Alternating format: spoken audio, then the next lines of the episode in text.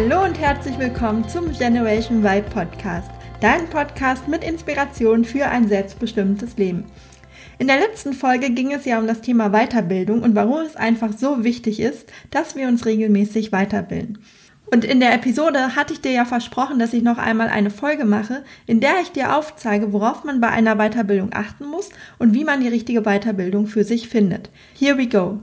Das Thema ist echt nicht so einfach, denn es gibt einfach ein solch unglaublich großes Angebot auf dem Markt. Und wenn man sich jetzt gar nicht mit dem Thema auskennt, kann einen das echt frustrieren und auch, ja, überfordern, weil man den Wald vor lauter Bäumen nicht sieht. Deshalb möchte ich dir heute ein paar Tipps mit auf den Weg geben, wie du für dich nicht nur die richtige Weiterbildung ausfindig machst, sondern auch, worauf du unbedingt achten solltest. Und das kannst du auf alle Maßnahmen anwenden. Also egal ob auf eine Schulung, Fortbildung, Weiterbildung, Seminar, auf einen Online-Kurs. Du kannst es auf alle Maßnahmen anwenden, die zu deiner Weiterbildung dienen. Schritt Nummer eins: Werde dir über das Ziel klar. Bevor du dich auf die Suche nach einer Weiterbildung machst, solltest du dir als erstes überlegen, warum du dich weiterbilden möchtest, also welches Ziel du mit der Weiterbildung verfolgst. Also natürlich möchtest du dazulernen und dein Wissen erweitern, das ist klar. Aber was ist das tiefer liegende Ziel dahinter? Denn das beeinflusst maßgeblich die Auswahl der Weiterbildung.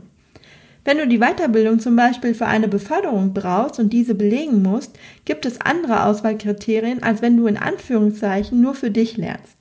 Wenn du ein bestimmtes Zertifikat oder Zeugnis benötigst, bist du natürlich einfach eingeschränkter in deiner Auswahl und umgekehrt bist du eben freier. Was meine ich damit genau? Es gibt ja zum Beispiel Jobs, bei denen muss man einen bestimmten Abschluss oder eine bestimmte Weiterbildung vorweisen können. Und das können wir nur dann, wenn wir eine Weiterbildung oder ein Studium auswählen, das anerkannt ist und wir dieses nachher belegen können, weil wir eben ein Zertifikat bekommen haben, ein Zeugnis, eine Urkunde, ähm, was auch immer. Vielleicht wirst du dich jetzt fragen, ob es nicht immer besser ist, eine Weiterbildung zu machen, bei der ich ein Zertifikat bekomme. Und das glaube ich nicht. Das Lernen an sich und auch der Weiterbildungsmarkt haben sich in den vergangenen Jahren einfach stark verändert. Überleg zum Beispiel mal, wie oft du bei YouTube etwas nachschaust und es danach kannst. Also ich mache das ständig. Wenn ich nicht weiterkomme bei irgendetwas, schaue ich mir ein YouTube-Video an, das genau mein aktuelles Problem löst.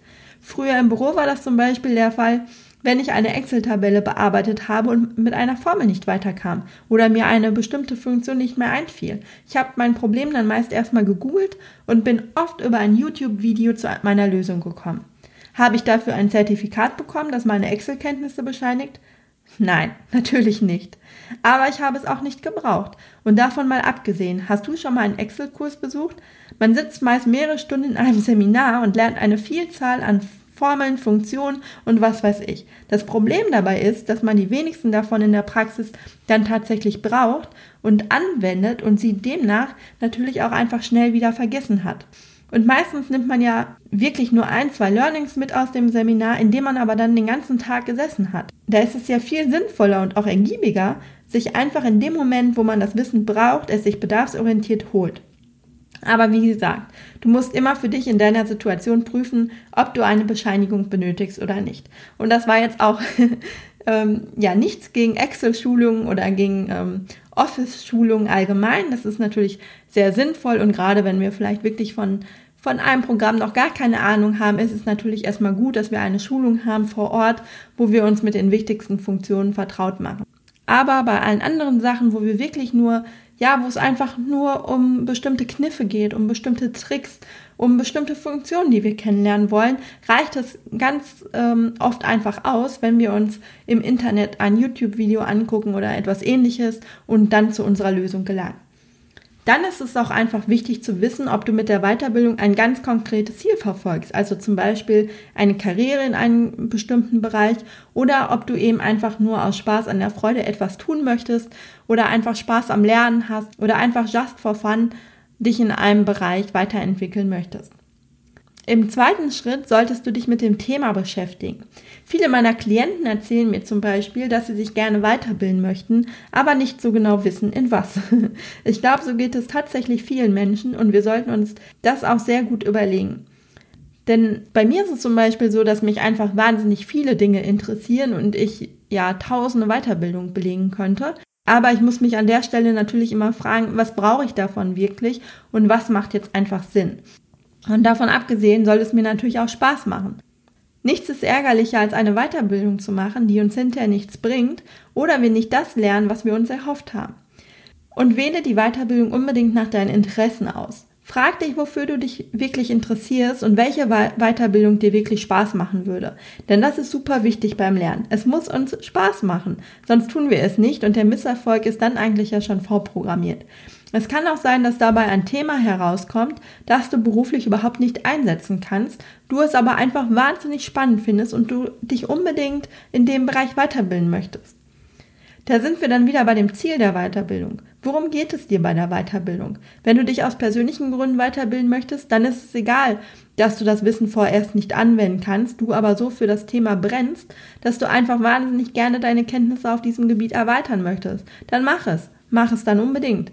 Und warum habe ich jetzt gerade gesagt, dass du das Wissen vorerst nicht anwenden kannst?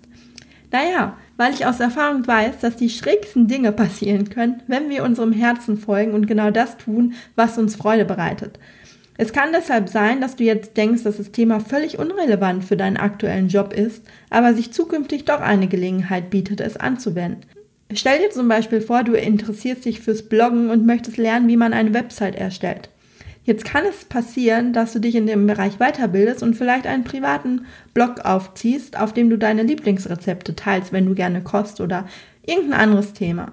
Und bei der Arbeit erzählst du in deiner Mittagspause von deinem neuen Hobby. Und ein paar Tage später kommt deine Vorgesetzte auf dich zu und fragt dich, ob du nicht den Social-Media-Kanal deines Arbeitgebers aufbauen oder pflegen möchtest. Weil sie einfach gesehen hat, wie sehr du für das Thema brennst und sie sich einfach von dem Ergebnis auch überzeugt hat. Und vielleicht merkst du auch, wie viel Freude dir das bereitet und orientierst dich beruflich um. Wer weiß das schon? Alles ist möglich. Der dritte Schritt ist, dass du dich damit beschäftigen musst, wo du die Weiterbildung machen möchtest. Weil wenn du jetzt das Thema hast, in dem du dich weiterbilden möchtest, dann heißt es nun recherchieren. Denn jetzt steht die Frage im Raum, welche Weiterbildung gibt es zu dem Thema?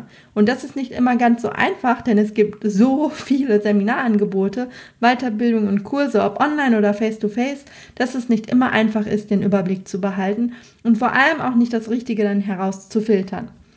Nimm dir für diese Phase deshalb ausreichend Zeit, damit du in Ruhe recherchieren kannst, aber auch nicht zu lange. Denn dann ist die Gefahr groß, dass du nicht ins Handeln kommst oder so erschlagen bist von dieser Fülle an, an diesem Angebot, dass du hinterher gar nichts machst. Am besten setzt du dir dafür wirklich einen Termin, bis zu dem du dich entscheiden musst. Und Fragen, die du dir stellen solltest, sind zum Beispiel, möchtest du die Weiterbildung online oder persönlich machen? Wie lange soll, darf oder kann sie gehen? Soll es nur ein Eintagesseminar sein, mehrere Tage oder gar über mehrere Wochen oder Monate? Und wie lernst du am besten? Welcher Lerntyp bist du? All das hat Einfluss auf deine Entscheidung und es sind einfach wichtige Fragen, über die du dir Gedanken machen solltest. Und eine fehlt sogar noch und das ist Schritt 4. Was darf die Weiterbildung kosten? Wie viel Geld steht dir zur Verfügung? Oder bekommst du vielleicht Unterstützung von deinem Arbeitgeber? Welches Budget hat er dir freigegeben? Denke auch an den Verdienstausfall, den du hast während der Weiterbildung, wenn du jetzt selbstständig bist oder plane ein, ob du genügend Urlaubstage hast, wenn du angestellt bist oder ob du vielleicht ähm, Bildungsurlaub bekommst für die Maßnahme. Und wenn es eher etwas kostengünstigeres sein soll, dann gibt es da auch einfach ein unglaublich großes Angebot inzwischen bei Udemy, bei YouTube. Es kommt einfach ganz auf das Ziel deiner Weiterbildung an und natürlich auch auf das Thema. Der fünfte Schritt ist, dass du das Angebot wirklich testest.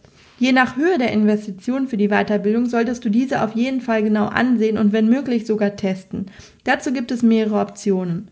Bei manchen Weiterbildungsanbietern ist das total leicht und easy. Da gibt es nämlich Testphasen. Das ist zum Beispiel bei Fernkursen oft der Fall. Oder auch, ähm, dass man eine Geld-Zurück-Garantie bekommt. Eine andere Option ist es, dass man versucht, den Trainer besser kennenzulernen. Die großen Trainer wie Tobias Beck, Dirk Kräuter oder Christian Bischoff haben zum Beispiel meistens ein günstiges Tagesseminar, das man für wenig Geld besuchen kann. Man bekommt da sehr, sehr viel geboten und hat vor allem aber auch die Chance, einen Einblick in die Seminare zu bekommen und merkt einfach, ist einem der Trainer sympathisch, bringt mir das was, Liege ich mit dem Trainer auf einer Wellenlänge? Kann ich mir das vorstellen?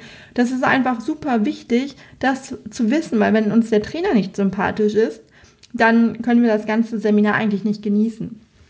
Und dann kannst du auch mal im Internet schauen, bei YouTube oder auch bei Gedankentanken. Das sind zwei wunderbare Plattformen, um sich einfach einen besseren Eindruck von jemandem zu verschaffen. Das geht jetzt leider nicht bei jedem Trainer, weil nicht jeder Trainer äh, hat jetzt bei Gedankentanken gesprochen oder hat einen eigenen YouTube-Kanal.